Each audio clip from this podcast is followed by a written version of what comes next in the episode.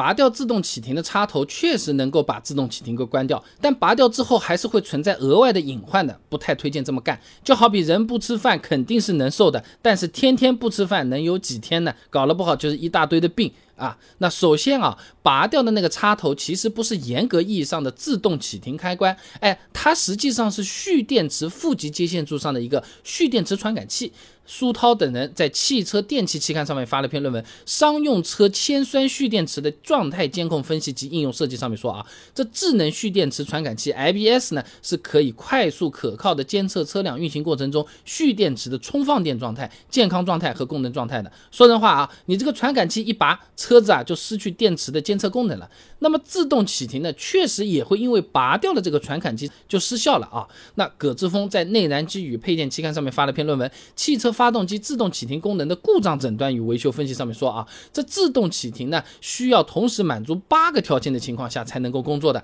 其中一个重要的条件呢，就是蓄电池传感器监测到蓄电池健康状况良好、电量充足且温度正常。说人话啊，你拔掉了蓄电池传感器之后呢，行车电脑没有蓄电池的数据了，当然就会判断你这个属于蓄电池异常，那自动启停它也就不工作了啊。那虽然拔掉这个插头的确是能够让自动启停失效啊，但它毕竟不是用来只控制启停的，拔掉之后对车子本身的影响还是比较大的啊。合肥工业大学张楠有篇硕士论文给你找到了啊，基于工况在线识别的汽车电能管理系统的研究与实现啊，它上面这么说，IBS 失效之后呢，车辆就失。去去了对蓄电池的监控与保护功能，而且呢无法智能调节充放电，从而会导致啊蓄电池加速损坏，并且影响车辆的正常启动。哎，说人话呢，就是蓄电池传感器你这么一拔，最直观的感受就是你这个电池寿命缩短了很多，而且有可能会造成电路故障。哎，就有点像是没人管的这个小孩子，哎，各种哎呀玩的非常的疯，很厉害，但有可能回来的时候啊头上磕破啦，脚上出血啦，都有各种各样的情况啊。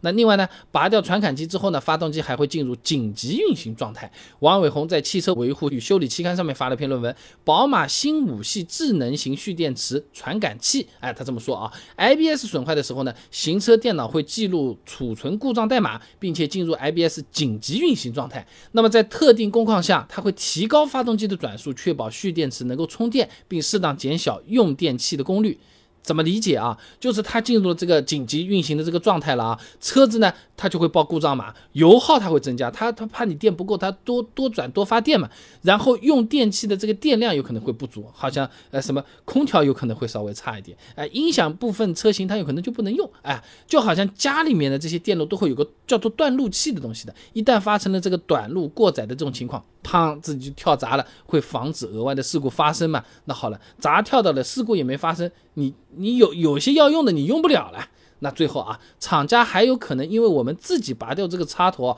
不给我们保修的。家用汽车产品修理更换退货责任规定，就土话说的三包法啊，第三十条规定啊，因消费者未按照使用说明书。正确使用维护修理产品而造成损坏的，经营者可以不承担三包责任。那么如果车子出现故障，那到时候根本就说不清楚了。他说你自己拔掉的，我又没让你拔掉，啊，这个你拔掉就是不当操作啊，这就给这扯皮，说不定就被赖掉了啊。所以总而言之，网上说的拔掉自动启停插头，实际上拔的不是专用的插头，是那个蓄电池传感器。你拔掉了之后啊，这自动启停的功能确实会失效。的确是有效啊，但是最好不要这么干。哎，电池寿命是折寿的啊，甚至还有可能会导致部分车辆的故障或者是油耗升高，甚至还会有更厉害的不给保修了啊。